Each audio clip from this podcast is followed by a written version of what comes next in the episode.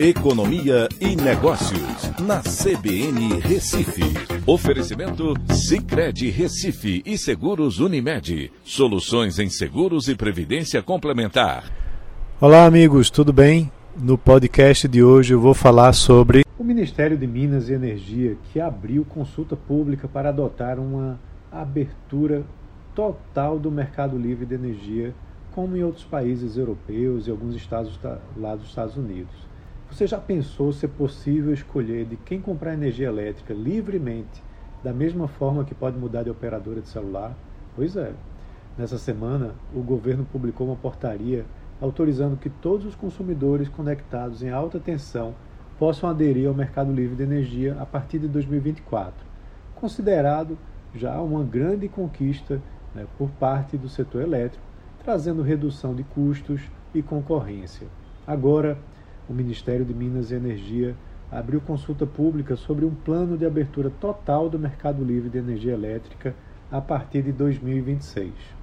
Essa mudança nos alinhará com diversos países europeus e alguns estados nos Estados Unidos na liberdade de escolher de, da escolha de fornecedor de energia. Todos os consumidores do país, inclusive os ligados em baixa tensão, como residências, poderão comprar energia elétrica diretamente de qualquer fornecedor, gerador, comercializador ou distribuidora. Essa mudança nos colocará entre os mais livres para a escolha de energia elétrica no mundo. Na prática, funcionará como a mudança ocorrida com a telefonia décadas atrás. Antes das privatizações do setor telefonia, não havia possibilidade de escolha entre operadoras, pois não tinha mais de uma operadora. Hoje temos apenas um fornecedor de energia em cada estado, mas a mudança será gradual.